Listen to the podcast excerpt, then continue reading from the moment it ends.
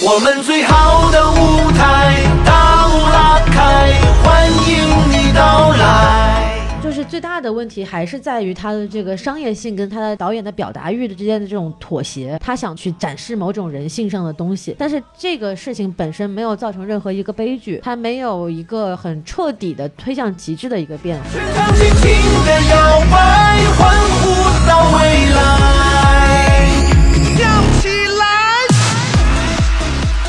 欢迎收听新的一期什么电台，我是孔老师，我是大老师，非常不纯正的上海分部 来录节目了。行了，纯正哪儿不纯正了？对，大老师就是纯黑的啊。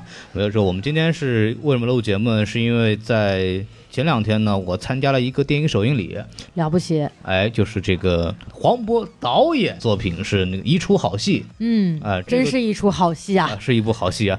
这个是这样子的，就是在我记得是七月份还是六月份的时候，当时喜马拉雅就是找着我说：“你们这儿有人吗？”我说：“干嘛？”他说：“我我们在苏州有一个路演，然后你们可以去一下。”然后当时其实就去的这个一出好戏，去了吗？后来后来小宋去的，啊对，，就跟他聊嘛。然后我们那时候还，他从苏州回来以后还跟我聊了一下，然后就说聊聊，然后我们还看了预告片，巴拉巴拉。我说这片子可能不太行。聊完以后，后来那个节目也没放出去。前段时间喜马拉雅跟我说，我们这个艺术好戏，然后又要上了，然后你们要不要先做一下？我说我们之前做了一期这个路演的节目啊，然后好像对这个片子不是很喜欢。然后我说，那我们就把这个节目放出去吧。然后他那边说，你先不着急，你先去看首映式吧。然后我就去看首映式，看完回来之后呢，我发现这个片子意外的还不错，然后就放一边。然后我们和大老师决定呢，决定把这个电影好好看完以后呢，就好好把这个片子做一下。因为这个片子看完以后，我们觉得还是非常值得推荐的对，啊、特别是跟同档期的。其他电影比起来呢，我觉得这个片子呢，其实更值得大家去关注和买票去电影院支持一下。然后我们就今天正式开始今天的节目吧。好，嗯，然后按照我们的这个常规流程呢，还是先介绍一下啊、影片信息。从这个评分呢，就是豆瓣现在是七点四分。还不错，作为一部国产的电影来说呢，在豆瓣拿到七点四分，还是一个不错的成绩。然后呢我，这片现在在猫眼上评分好像是八点二分。啊，是吧？反正猫眼的分数呢，我个人一直不看重。虽然说猫眼是买过电影票的观众，但是个人感觉豆瓣的分数更多有胃口一点吧。然后我们来说一下票房成绩。嗯、对，刚刚我说了，那猫眼评分是八点二分，然后八点二分的成绩是来自二十一万观众的评分的。嗯，虽然说孔老师觉得猫眼的分数不太对他味道啊，但是怎么说呢？这个片子能在猫眼上拿到八点二分，其实就说明它还是有一定的大众普及度的。嗯，那对应来讲，这个大众普及度的情况下，它的票房成绩也还也还是可以的。嗯，它在首日票房就已经拿到了一点五亿的这个成绩，啊，还不错，还不错啊。然后呢，上映了两天，因为我们现在录制是星期六，是应该上映的第二天，嗯它就现在实时的票房是三点二一亿嗯啊，所以说它的这个票房上升速度还是 OK 的。嗯在首周末，我觉得至少能拿到个三点。甚至到四亿，我觉得应该是不是问题，嗯。因为它已经连续两天都破亿了嘛，可能嗯。四到四点五亿的这么一个票房，口碑在持续发酵。然后猫眼给出的这个预期大概是七点三二亿，呃，很多人是看好这个片子能够冲击十亿票房的。我也嗯希望就是这个片子能够在口碑持续发酵的情况下啊，能嗯能够达到十亿票房这么一个好成绩。特别是在同档的竞争对手其实并不是很强的情况下，对对，而且这个片子它有一个特点，就是说，呃，像一般类似这种，可能就很多人可能看看看预告片会觉得它是一部喜剧，就很多好好笑的点，什么嗯宝强，什么耍猴三年，狗熊几年来着。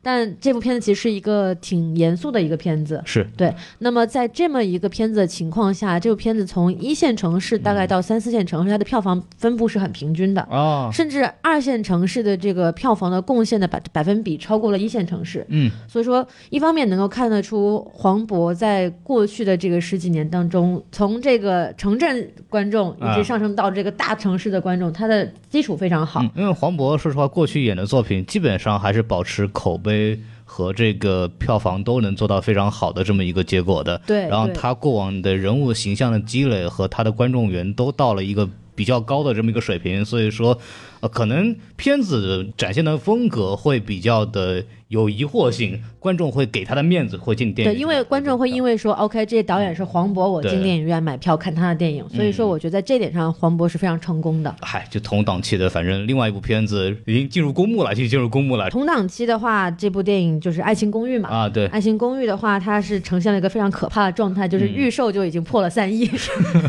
对，所以说现在《爱情公寓》的票房也比一出好戏要高出一亿多来，它现在实时票房是四点二五亿。嗯，但是它的这个后续发力肯定是不如一出好戏的，但不好说，因为《爱情公寓》这部电影首先要把这个核心粉丝，甚至是周边粉丝的这个消费力对。给耗完，才能看后面的情况。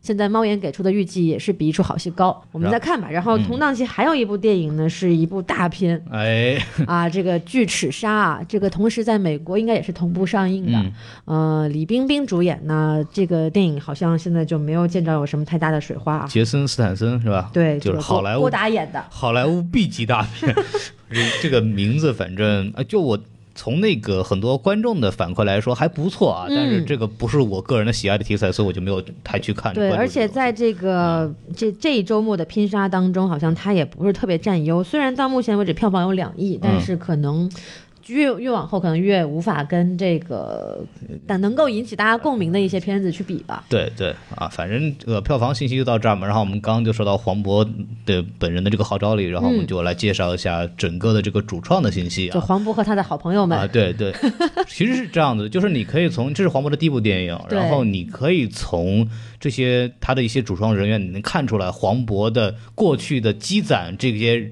朋友的这个人脉的这么一个过程。嗯，因为你看主演张艺兴、王迅，这都是什么《极限挑战》那个男人帮极限男人帮，对《极限男人帮》里面的这个所谓的一些好朋友，王宝强那是囧系列，包括之前的很多合作里边经常合作的那个这个演员。啊，于和伟老师可能就相对来说没有那么熟了，但是嗯于和伟老师近期，特别是演那个曹操，曹操那个大火了一把，可嗯以说也是一个非常有实力但也有人气的这么一个演员。然后除了演员之外，其实我想特别的介绍一下编剧团队，嗯，很有意思啊。你可以看到编剧崔思伟，他的过去的作品是《无人区疯狂赛车》，黄渤主演的，宁浩导演的，对他们他们这个小的帮派里边的这么一个人，然后张继他的一个作品叫《亲爱的》，嗯黄渤主演的哈，是然后邢艾娜、无人区、泰囧、心花怒放，还是黄渤主演，的，然后查木春，那他的作品《大闹天竺》是那个王宝强导演的作品，，对，然后郭俊丽啊，郭俊丽可能跟他们关系不大，是一步之遥。让子弹飞是姜文手里的人，然后黄占中之前没有任何的编剧的作品，大概是七个编剧，里面有三个人是跟黄渤有一个深度合作的。嗯，所以说你可以从演员阵容和编剧的团队里边可以看出，黄渤在过往的演艺经历里边，在极力的去积攒他作为导演的一个资本和他的团队对，队。可以说是厚积薄发吧。因为我看有的文章就是说，好像当时黄渤在跟管虎合作《斗牛》的时候，嗯他就已经开始有要想要构思做导演这件事情了。那个时候是二零一零年，嗯，所以说今年电影上映是二零一八年，相当于说从他。有构思这件事情到实现，整整花了八年的时间。嗯。那他在这八年的过程当中，又恰好是黄渤事业的可能一个黄金期。对，所以他是有意识的在整个这个演艺圈的范围里去积累自己的这么一个资源，然后这部片子的呈现出来的效果也可以说是一个厚积薄发的这么一个状态了。说到这儿，可以补一个一个小的一个故事啊，嗯。就是我在首映礼的时候碰到了那个绿客老师，对，就是之前也是我们上影节的嘉宾，对，然后他是上影节的选片人嘛，欧欧片的选片。人，对然后我跟他聊的时候，他说他当年就是斗牛在入选那个威尼斯电影节的时候，嗯然后他跟着黄渤的那个整个的斗牛的团队一块儿去的这个威尼斯那边做报道，然后现场他们其实。整个连记者带主创是租了一个别墅，大别野，大别野，就是大别野。然后他们每天就在一块儿喝酒啊、玩啊什么的时候，然后他说当时跟黄渤聊的时候就已经知道是黄渤跟他说说我要自己要做一个电影的，然后什么，当时其实就已经有这么一个想法的形成了。对对对。啊然后我们说完这个，我们就可以进行这个打分环节啊。对，喜闻乐见。大老师来打打分呗。啊，嗯你给一颗星，我这一颗星再多加好几颗星呢。对，一颗星不敢给了，我觉得你现在。对我这个电影，我应该能给到加上鼓励分的话，应该嗯能给到四颗星吧？对，然后如果是十分制的话，打分我应该会打差不多六点五七分的样子。嗯，啊，我觉得整体给我的感觉还是很流畅、很不错的。是，虽然说可能当中会有一些细节，我觉得不够考究，嗯，但是它所呈现出的这个剧本的结构也好，还有导演的意识也好，包括最后故事的完整性来说，我觉得都是挺优秀的。嗯嗯我觉得可以给到这样一个分数。是我我我自己的话，可能也就是四颗星吧。我是这样子的，就是所有的比较好的国产片，我大概都是四颗星啊，嗯都都鼓励分呃都还加一加。然后我个人的感觉就是跟我想法完全不一样，因为我事前因为呃有过路演的这个跟小宋两个人交流的经历，包括看他的预告片，感觉这不会像是一部好的作品。嗯，对对对，但是确实是参加首映礼之后看到的成片效果，确实是超乎我的想象的。嗯，然后他讲的一个，就刚刚大老师也讲了，他完全不是一个喜剧片，他讲的是一个有预言性质的，会映射到一些社会形态的这么一个片子，它的信息量是很多的。对，你可以看出这不是一个。呃，业余导演干的事情，他确实是可以看到，他确实花了大量的精力去想这个故事，去编写，然后他的整个的控制啊，什么都已经体现出他能作为一个导演的存在。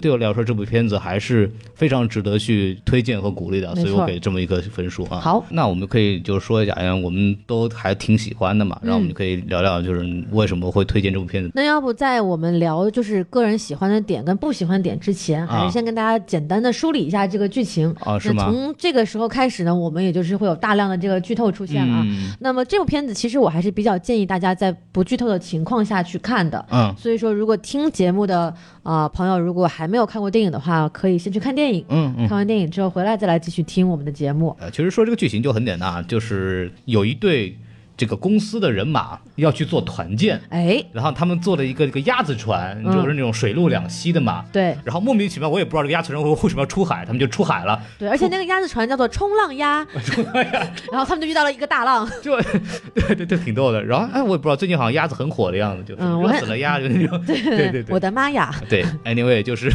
他们坐了鸭子船出海，然后就是有一个背景，就是说哈，有陨石可能要降落到地球上，会引发一些比较大的震动。嗯，然后他们突然好死不死是吧？就突然发现海啸了，对然后把他们卷到了一个孤岛上面。然后这帮人在孤岛上面四面环海，也没有任何的没有任何的援助的情况下，他们要生存下去。对那么在那个岛上生存下去的时候，原有的社会结构和地位进行的打破，然后就会人会出现一些异化。其实就讲了这么个故事，嗯然后就很像我们十几年前非常流行的一部美剧叫《Lost》，就是迷失。嗯其实也是描述了大概这么一个状态，所以说是一个很有意思、很值得玩味的这么一个故事结构啊。对，它主要是讲说这些人在荒岛求生的过程当中啊，首先是外部世界的价值坍塌了，嗯，就是说他们以为这个世界不存在了，对，然后呢，一切都归零，重新开始。那嗯么慢慢的，首先他们要保证自己不挨饿，肚子要吃饱，对完了之后要继续发展生存。嗯所以在整个故事当中呈现出了三个阶段的发展。是，啊，第一个阶段可能是我们所说的所谓的啊初始的原始社会，嗯啊一个农耕的一个状态，大家就是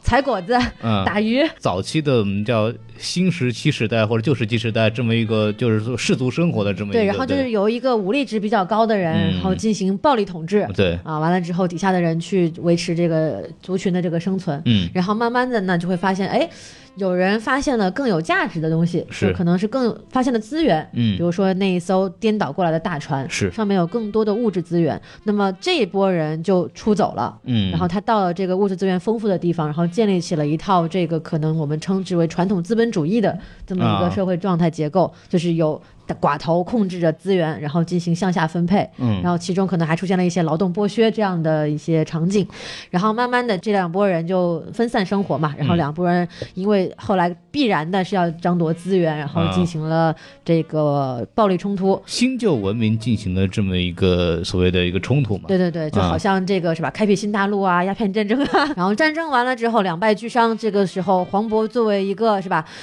螳螂捕蝉，黄雀在后的黄雀，对，然后他就出来以一个神的形象出现，带来了这个高新的科技，嗯。带来了现代的文明，是。然后大家一片其乐融融，还穿着穿上了统一的制服，你知道吗？实现了共产主义了都。这个。床单啊，对，大家愉快的生活在了一起。然后这个时候又出现了另外一个变量，是，就他们发现其实外部世界没有毁灭，嗯，因为有这个游船还放着烟花 出现在这个岛上。嗯。那这个其实也是有铺垫，就是他们不断的会听到那那个个船的那个汽笛声汽。笛声，对，对，这这点我觉得他做的挺好的。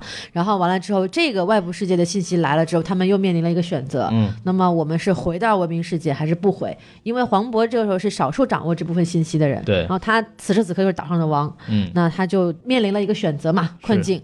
然后经历了一系列这个人性的挣扎之后，他选择就是我还是要把大家给带回去。嗯，回到现实世界当中，基本上就是这么一个结构。对我觉得他在这个三段式的这种发展当中表现的还是挺一步一步的走的都挺踏实的啊、我觉得这点是呃整个从宏观上来讲，剧作上我比较喜欢的一个部分。这就进入这个喜欢的部分了，是吧？对啊，非常非常自然，有没有？毫无痕迹。我不知道莫莫名其妙就出现了，就就跟吴亦凡一样，莫名其妙出现对对对，啊，这个这个剧本非常的 skr。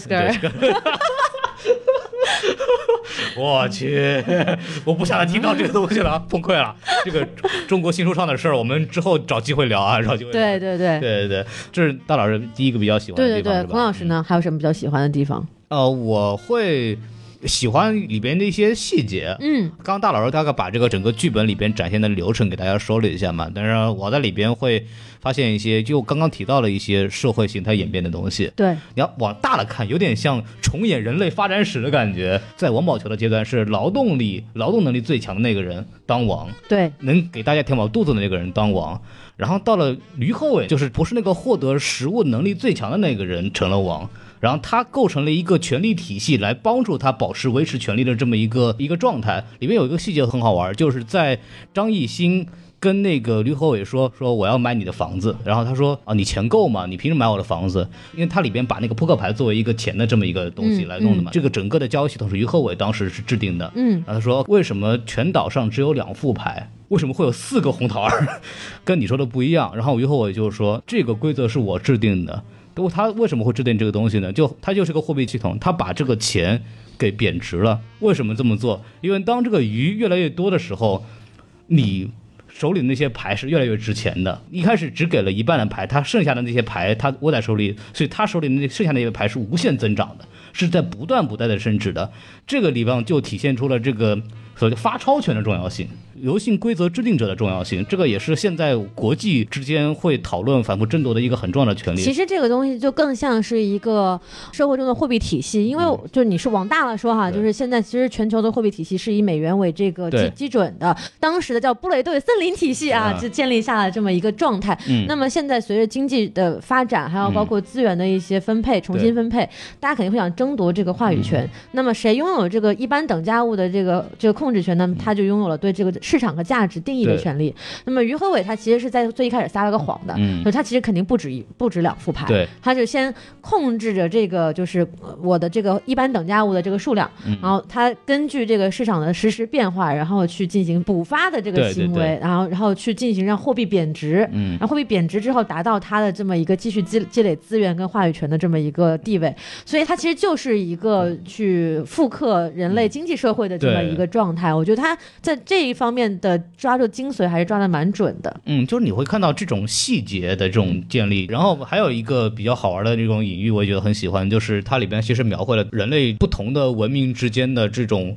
冲突和变化，就比方说在里边有一段，呃，王宝强的那个所谓的那个团体，就说他们自己没有鱼了，然后去找一会那个团体去借，然后一会团体啊，你可以换，你你换我就一换二，不不不公平的这种交换体系嘛。然后王宝强这边不干了，说你你你不换，老子就打，通过打获取资源，很像低等的文明和高等文明的生存的这么一个状态。举个例子的话，就像我们中国历史上。北方少数民族和汉族之间的旷日持久的斗争，就可以说匈奴和汉朝，或者是西夏和宋朝的这样的这么一个关系啊。相对来说，一个武力值更强，但是文化水平和生产能力不够发达的一个民族或者一个政权和一个。文化空前繁荣，但是武力相对比较低的这么一个呃团体，但是他们两个在一块儿的时候的一种相处方式，正常情况下是通过合理的协商，通过那个什么，但不行的时候就打架以后再制定一个游戏规则，觉得就非常有意思嘛。嗯，对。其实你再往大了说一点，就是说，可能人类战争的这种资源争夺的本质也就是这样子，就是一个族群要发展它的资源不足以支撑它自己的发展的时候，它就会向拥有更多资源的这个族群发起攻击。嗯嗯，然后用暴力的方式去获得这样的资源，像现在其实也是，可能大家现在文明一点，现在不发动武力战争了，嗯打货币战争，对不对？就是还是要最终目标还是要获取资源。嗯对，所以说这样说可能把它刻意拔高了，但是就是确实它存在着很多这样的以小见大的这种嗯比喻的寓言性质的剧情设计啊。对，里面还有会有一些，比方说女性的附庸啊，那个大胸妹，你还记得吗？就是。一开始的时候，那个王迅带过来说他身体不太舒服，然后以后有什么要求跟他讲。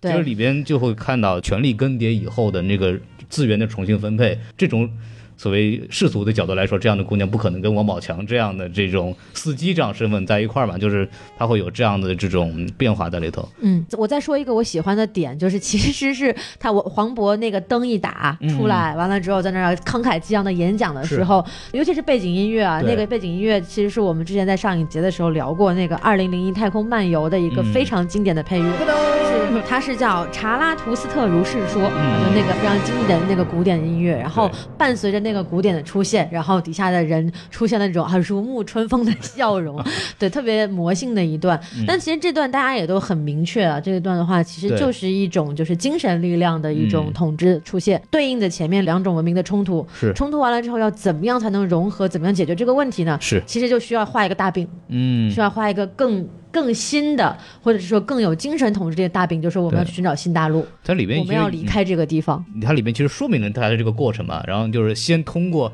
让你们资源短缺，嗯通过你们让你们走投无路，然后让你们进行强烈的对立，全部玩累了，实在没办法的时候，突然告诉你老子有希望，我我有一个新的办法，我们有一个新的盼头，然后马上人团结起来了。对，对，其实这个特别像什么？就是在绝望中寻找希望，是吧？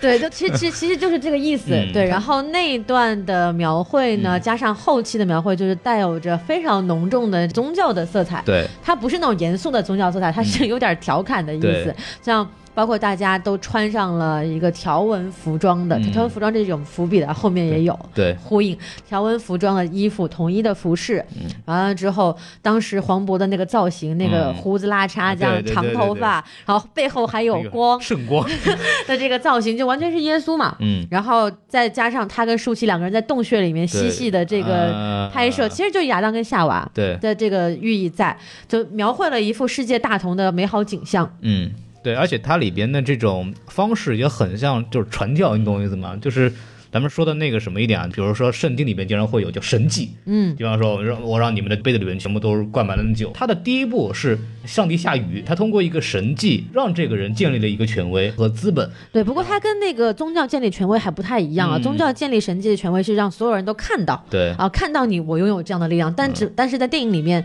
就是下雨的那场戏，嗯对只有黄渤跟张艺兴两个人，别人是没有见证这个神神迹的过程的，他们只是领悟到了这个神迹的结果，也就是说，黄渤突然拥有了一大批鱼鱼的资源啊，那么它是其实还是建立在这个资源分配的基础上的，并不是建立在神迹的基础上。是，对，然后它的神迹呢，还是说那个现代文明那束光，嗯那束光是它的神迹，光就代表着希望。对那么在你拥有希望的时候，我突然把你的希望熄灭。那、他演讲的过程当中嘛，我把你的希望熄灭了，那人们会本能的渴求那个光的出现。嗯那么在这一刻，不管是这个凶狠的、武力值高的王宝强那一那一波对，还是所谓的拥有更先进生产力的这个于和伟的这一波对，他们都屈服于了这种精神统治的力量。嗯，而且他不断的说的就是我有一个更好的地方让你们去，我们要去新，他不是我有更好的地方，是我们一起寻找新大陆。我们代表着人类最后文明的希望跟光芒，我们要去建立这样的东西。嗯。它其实就是画大饼嘛，是。要把通过这个大饼把大家团结在一起。嗯然后，那么这件事情就埋下了一个伏笔。是埋下了伏笔就是说，我刚刚在讲剧情的时候提到哈，就是有一个外部文明世界的这个大船出现了，就是真正的文明的力量。那他在这个时候作为一个精神领袖。他掌握了唯一的有生路的这个信息，那么他在这个时候选择什么样的方式去传递，还是不传递这个信息，这就很重要了。后面的这个伏笔就是说，我为了维持我在这个社会统治的假象，我不能够把这些外部存在更美好的世界的信息告诉你，防火墙，大家是是不是觉得很熟悉这个感觉？说我们不能接触到外部的美好世界，我们必须维护在这一个大家其乐融融的这一片孤岛之上？。对我们说这是朝鲜嘛，对不对？对对，是吧？朝鲜，这这种哎就有很很有问题是吧？对，这样的话就是就是通过假象的精神统治，然后来达到自己不可告人的目的，主体思想都是害人的，对吧？对现在也开始改革开放了，对不对？这样就不行，这样是不好的。啊，对对嗯，对，啊，啊对，我们要走出去。是啊，嗯改革开放是很重要的哈。然后我们说 要死了，就再说来说来说来。嗯对对对，反正但是啊，对但是他他经过了一番人性的挣扎，嗯他去抉择我到底应不应该把这个信息告诉大家，是否应该带领大家回到文明社会嗯上之后，这个落脚点是落在了他。完成了一次这个人物弧光的转变，那么这个东西的标志性事件就是说，我要一把火把这个大船给烧了，就破掉了旧文明，然后才能迎来新文明嘛。那他就是还蛮完整的把这件事情给呈现出来了。嗯就是说啊、从原始社会到资本主义社会，再到什么新社会，嗯完了之后，再离开这个孤立的孤岛环境，回到人正常的人类文明当中去，他把这事儿还是讲圆了、讲清楚了的。就是刚刚我和大老师聊的更多的还是这个电影的映射的一一个角度吧，就是说这个人类的这个发展史啊，我感觉他是想通过这个方式来展现，就是说人类如果到了一个就是孤立的环境当中嗯之后，他会怎么样进行一个重新的这么一个嗯分配跟演变。里面其实还有个细节特别好玩，就是壁画。嗯或者刻字儿，就是嗯是某某某某时候他干了什么，是不是你功绩很伟大？嗯这太像我们之前历史上看到的所有很多碑啊那些东西里面的记载，这这是一个更有意思的这种小细节。然后我们可以把这个话题转一下啊，就是因为这个电影除了这个部分之外呢，其实还有很多就是关于这个人性的这么一个转变。对，就比方说王宝强的这个角色嘛，啊，除了张艺兴和黄渤之外，他其实真正的了解，就有一个正常的世界在外面等着他们的这个真相的这么一个人。嗯，但是因为当时的黄渤和张艺兴的那种贪婪，然后他就被异化成了一个疯子。但我的观察是在电影的那个后面，王宝强是自己坦然接受了自己疯子的这么一个角色的。他就接受了我是个疯子的设定。就他就是说，那你们不相信，那我为了活下去或者怎么样，我慢慢的接受这个设定，直到黄渤后来良心发现以后，他才才转回过来说，OK，我我要跟你帮一块弄这个事情。呃，这个地方我看到的时候就感到非常可悲啊，只是我觉得他就是在描述一个贪婪人，他成为一个统治阶级以后会造成的后果，也可以回溯到过往发生的很多事情，比方说哥白尼日心说，嗯，因为宗教领袖不希望他们的地心学说被颠覆，所以说他们把那个哥白尼给烧死，是这么一个事情。嗯。这其实也是一个很有意思的这么一个人类人性的这么一个体现。对，然后其实它里面电影里面对人性的展现还蛮多的，但是嗯。这个东西本来我想放到这个缺点里面去说的哈，嗯。因为我觉得它对人性的这个展现是比较表层的，然后嗯。也比较符号化的就展现，比如说呃众人的盲从，因嗯。为其实除了三个主要角色王宝强、张艺兴跟黄渤之外，还还有哦还有于和伟吧，算是四个角色之外，其他的众人是没有形象的，没有五官的，他们是一个嗯。模糊的盲从者的一个形象，所以他并没有在一个群群体当中刻画出很多不同的人性。嗯它主要刻画的还是这几个人之间的这种斗争。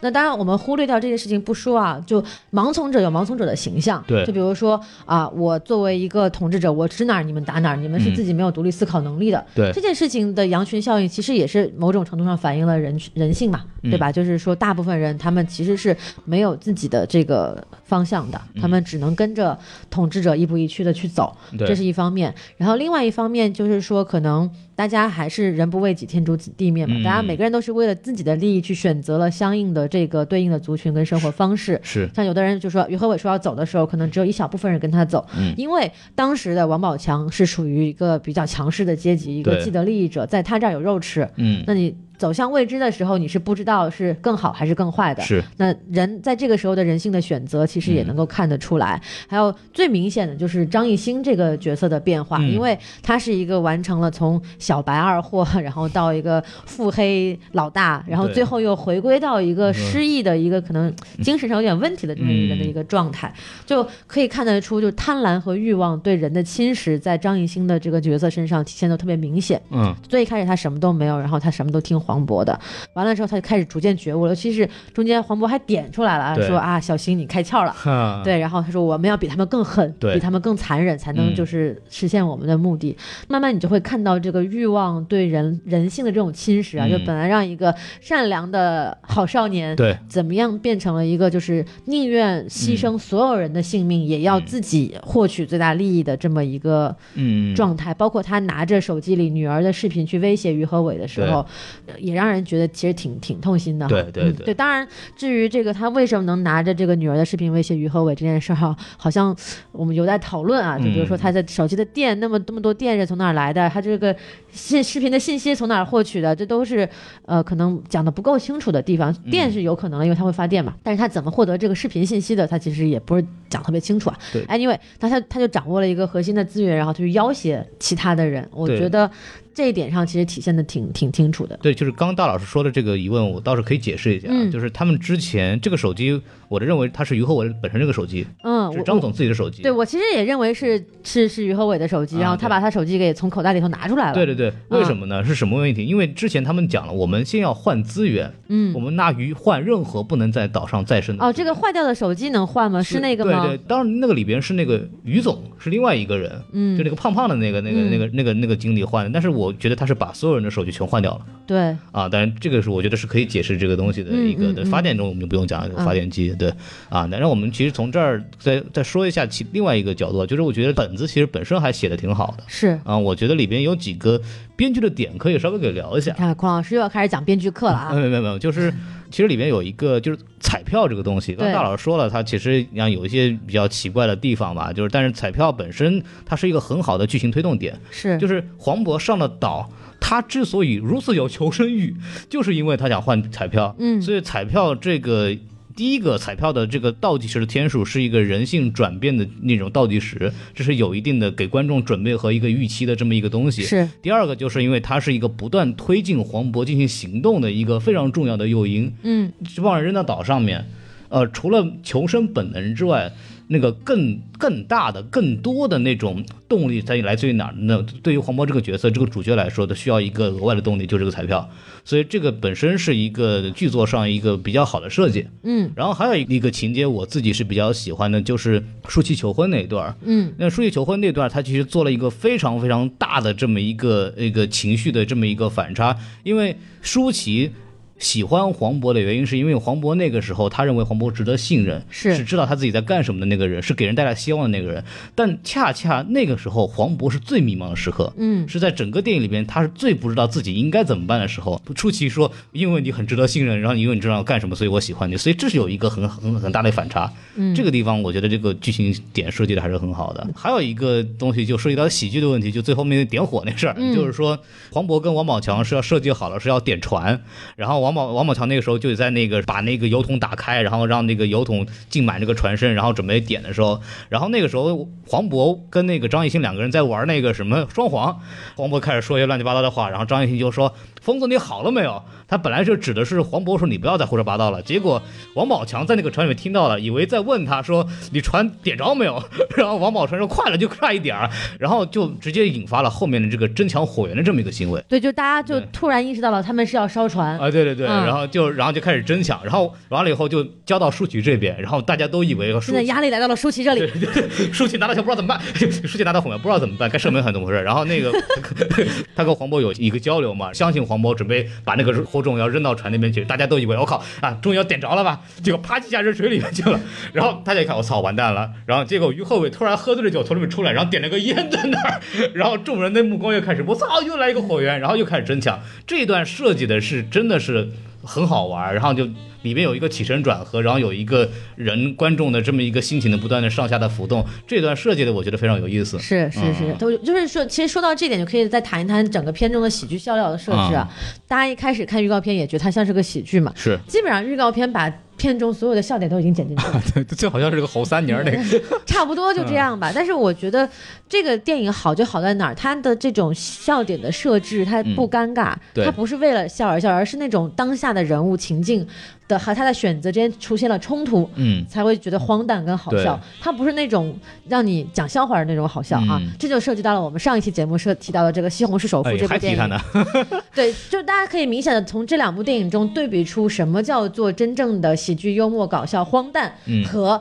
讲段子挠胳肢窝啊对对，这是很明显的一个对比，就活生生的例子，就是嗯不同的这种喜剧的方式吧。整个编剧我觉得真的是下了很大的功夫的。对对整个从我们这个从呈现上来讲，还是有有下了一番功夫的，嗯，对。然后其实还有一个觉得比较值得讲的，就是是一个摄影的设计啊，嗯因为这个摄影的老师是曾健。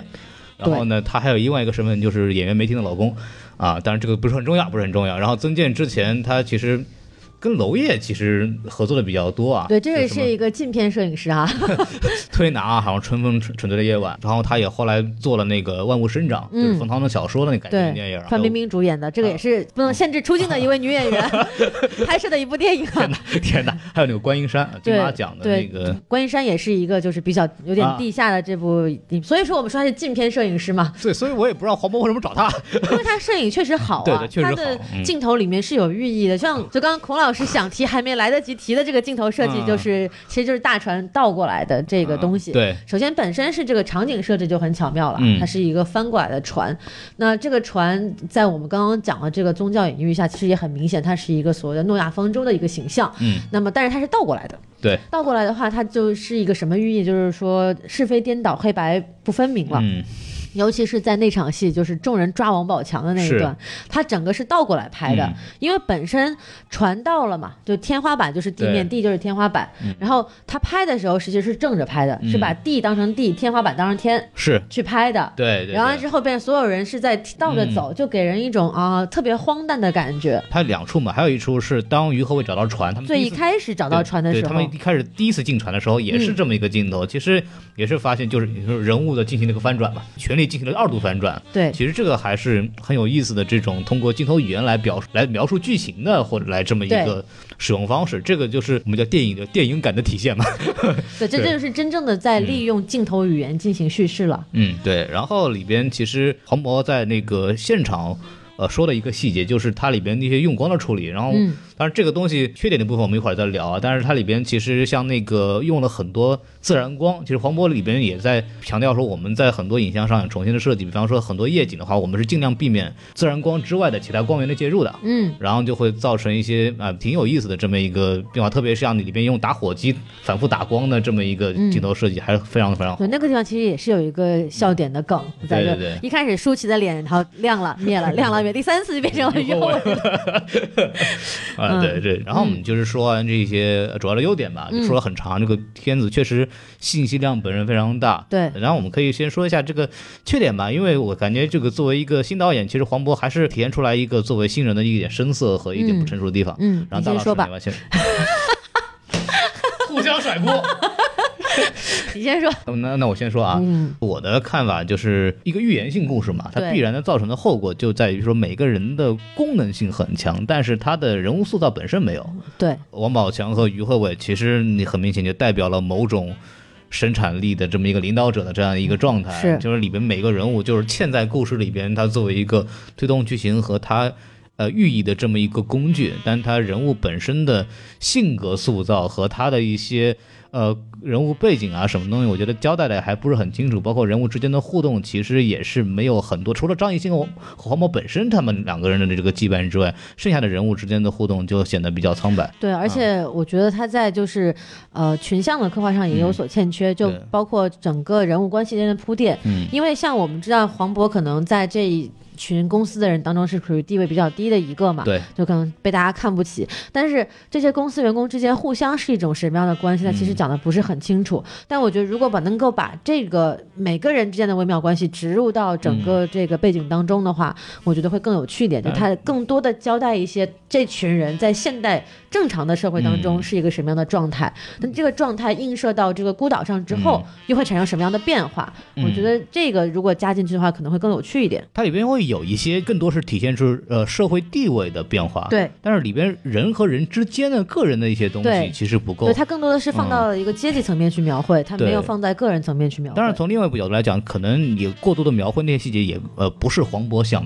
想真正对讲的故事时间。上也可能也不太允许，因为电影本身就已经挺长的了。嗯，那么除了这个之外，大老师还有什么觉得有问题的地方？对，我觉得就是最大的问题还是在于它的这个商业性跟它的这个导演的表达欲的之间的这种妥协。嗯，就是说，他想做一个寓言式的一个故事，对，然后他想去展示某种人性上的东西。嗯但是这个事情本身没有造成任何一个悲剧，是，它没有一个很彻底的推向极致的一个变化。嗯，就像比如说张艺兴的黑化，他也没有黑化多多严重。对，然后这些人的这种癫狂，他也没有说癫狂到一个不可收拾的地步，嗯，没有造成一个悲剧性的后果。是，那么这样带来的直接感受就是整个故事的力度和深度不够。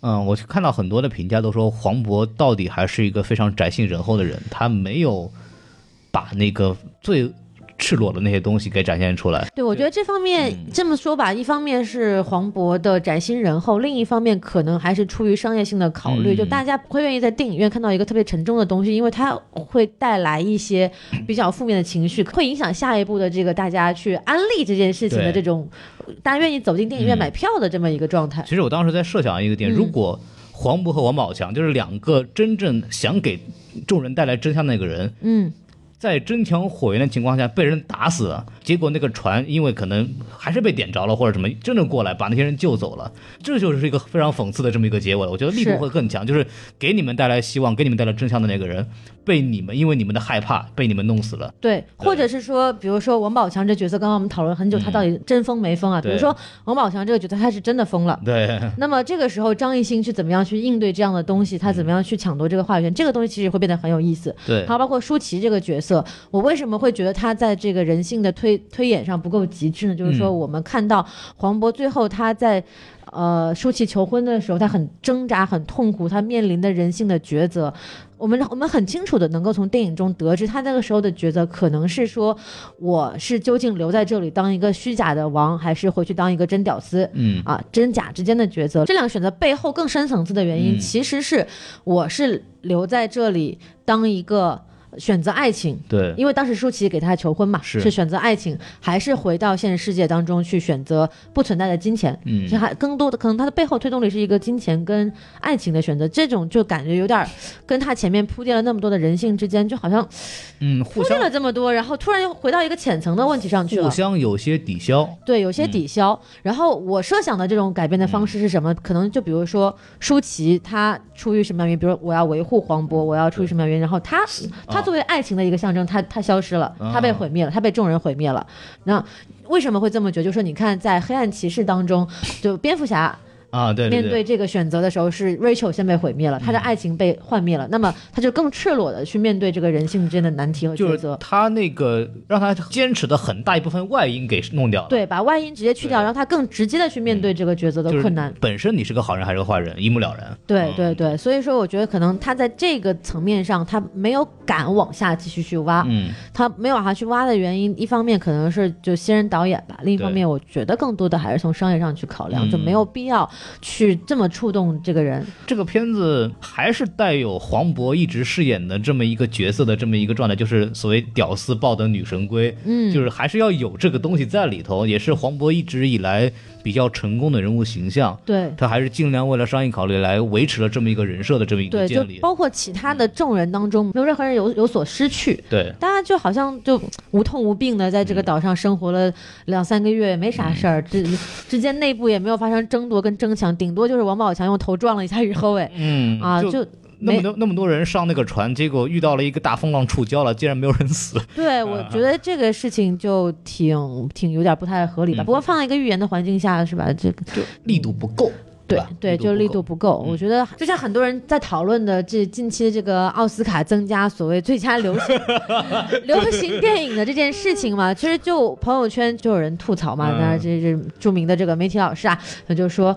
你自己现在拍不出这种商业艺术价值俱佳的电影，然后你还要在那里故作清高，摆出一个姿态说啊，我是因为太艺术了，所以说你们都不看我了。操，就我觉得这事儿就有点这个意思，你知道吧？嗯就是觉得好像我生怕你观众接受不了这种东西，所以我把东我把劲儿往回收了收。嗯但我觉得完全没有这个必要，你把劲儿拍到观众心坎上了，就一脑门拍下去，拍懵了，这个才能让你的作品更加有这种力量感。或者说，我觉得可能本身奥斯卡的选择偏向性有一点偏了。其实也是有一些票房很成功，然后也很不错的电影了，但他们感觉他们的选择范围是 OK，你票房成功了，我就不想选你。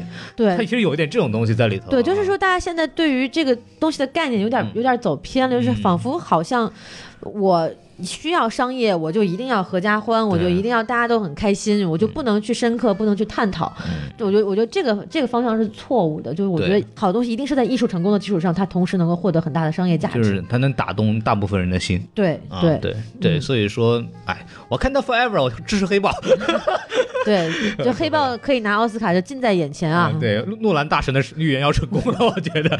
呃，对，然后我们今天的节目差不多就说到这儿啊。对，因为没这次没有什么外延环节，我觉得因为电影本身的内容确实已经足够丰富了。就电影就是外延。嗯，对。但是至于黄渤什么在外面拍摄多努力啊，或者不拉不拉这种事情，我觉得也没有必要太多讲这个事情了。对对。啊，对我可以给大家说的就是，他们确实真的找了一座岛来拍这个事情啊，大量的，我记得是六个月的拍摄周期吧，但就是大量的这个镜头确实在一个真。的岛上面去拍的，所以说真的是一个很下功夫，然后很很努力、很吃苦的一个剧组。但是这种东西谁拍戏不吃苦是吧？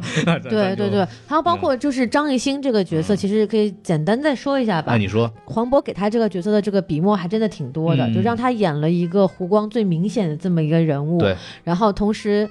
就是很好的呈现了他从一个小绵羊 到变成了一个大灰狼的 这么一个过程，然后同时让观众看到了张艺兴可能的演技，就是去帮他把这个小鲜肉的外衣给脱掉。我觉得这是一个前辈非常关照自己新人，这是我的小老弟的表现。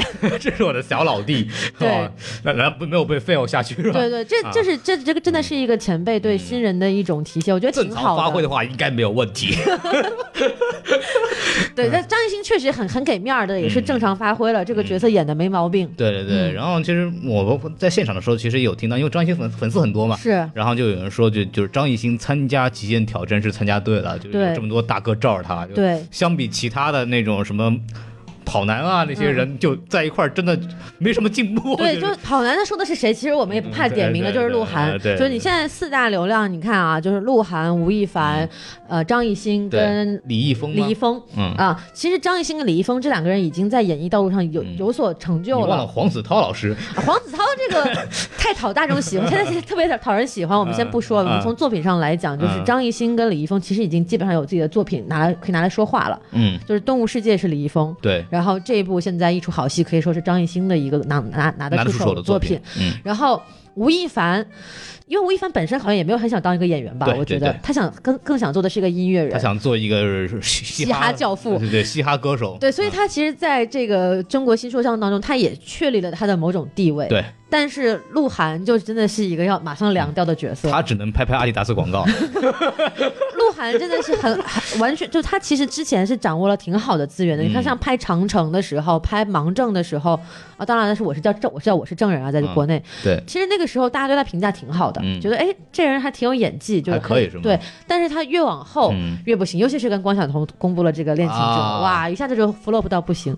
所以我觉得就是大家可以观察这几个人的发展路线，还是能看。出一些东西来的，我觉得还挺有趣的。其实从里面能看到的就是流量明星的变化，对。他们已经观众已经过了一个单纯能看脸就能满足的这么一个阶段，对，就这些人他们必然需要成长，然后你能看到，那每个人选择的路线会完全不一样，是，然后他们本身自己蕴藏的潜力和实力也慢慢的展现出来了，是，这个这个真的是一个很有意思的，就是我们这个当然是喜闻乐见的了，我们希望就最终大家都还是要靠实力说话的，就是好看的脸，他你掌握了最顶级的资源。那么你就把你真正的能力给大家展现出来看看，多少人曾羡慕 你年轻时的容颜。你要证明给我们这些相对比较严肃的观众来看，说你能够用这些资源，你没有浪费掉。OK，这就是我想说的东西。对，那我们今天其实说差不多了，还是那句话，就是大家如果有机会的话，还是尽量看。那么对我来说，我个人的这个周末的排名，我觉得那么一出好戏是。啊，比其他那两部作品是更值得大家去看电影院支持的。对，啊，然后黄渤导演也确实值得导演这么一个称号。然后在我们节日之前呢，还是按照我们的这个常规的这个这个流程啊，就我们有个微信公众号 S M F M 二零一六啊，S M F M 二零一六啊，对，这个其实公众号今天特别好笑。今天大猩猩老师还跟我们要我们公众号来着，是是是，对，然后说你推给我一下，然后我说你要干啥？他说我看一下你们的阅读量，我说那我不推了。对，所以可见我我们这个流量还是不够啊，嗯。对，但是希望大家能够多多支持我们的公众号，尤其是每周焕然老师非常认真的在坚持给我们写文章，对对对对，他现在有女朋友之后还要继续坚持的，对他的他的右手可以坚持住，我相信的，对对对双手打字，双手打字嘛，所以说大家交替的用一用，他的女朋友还是够用。的。呃，什么乱七八糟不不说了啊，就是说还是大家关注我们微信公众号，还有我们的官方微博什么 FM，对。大家可以关注一下，我们有动态的更新，以及会有一些节目的信息以及抽奖环节，大家可以去关注一下。然后我们就说到这儿，拜拜吧，再见，再见。哎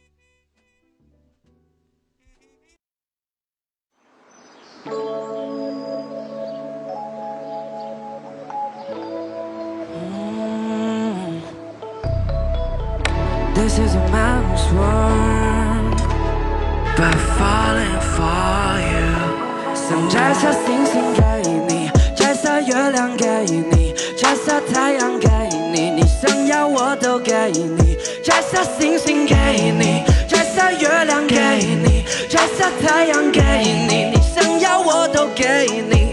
有时候你会烦恼丧气，满脑想着放弃，让我无法放心，girl。总爱胡思乱想，说我有所隐藏，让你感到伤心，girl。明明那么了解彼此，却还一次一次产生误会，但无法放开一直紧扣的双手，抚平伤口，因为伤心，girl。或许是以前都拥有过，在更珍惜；或许是以前都痛苦过，才不想分心。没有半点做作，没有半点虚伪，只要耐心体会，你我相互依偎，相互意会，感受心扉，感觉难能可贵的机会。我不会像任何人一样对待你，对待你。我用我自己的方式，用心爱你，用心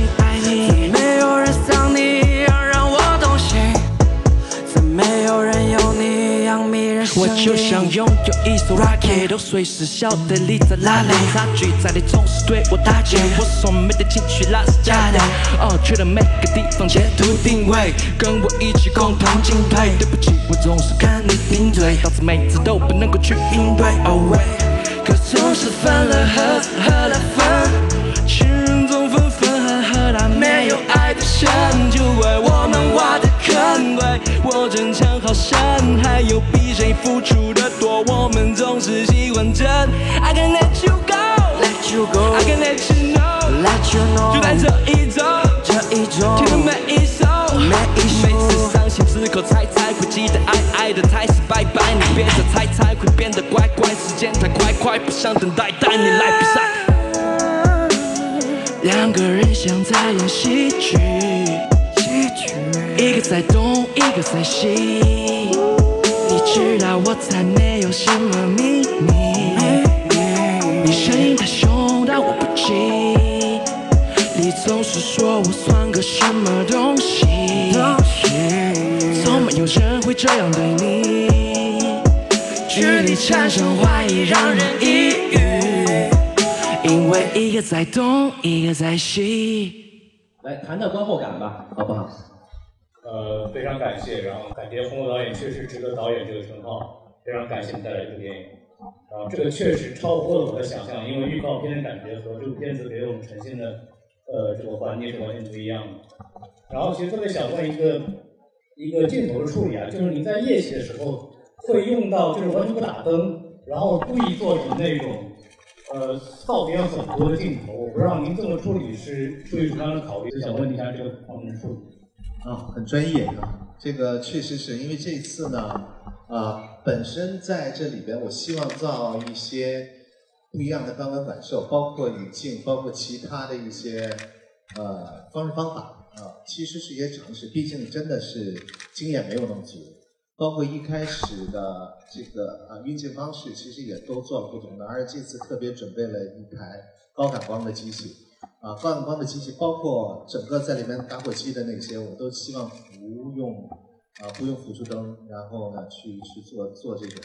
然后呢，其实在这里边，呃，我必须得承认有很多不成熟的地方，包括一开始上来的好多的镜头后后期到剪辑台的时候，你会要面临自己的一些啊缺失、啊错误跟不成熟啊，包括还有很多的想法想把它尝试在这里边。但是并不一定都我愿啊，这就是这就是处女座导演可能会出现的一些问题。再有一个就是你说的前面的预告片，这个也是我们面临的一个问题。这个片子特别难给大家介绍，啊，你给大家介绍要用短短几句话或者几分钟想介绍完全，啊，不太容易，啊，所以选择了一些其他的方式，目的只有一个，希望更多的人能够走进电影院看看这个电影。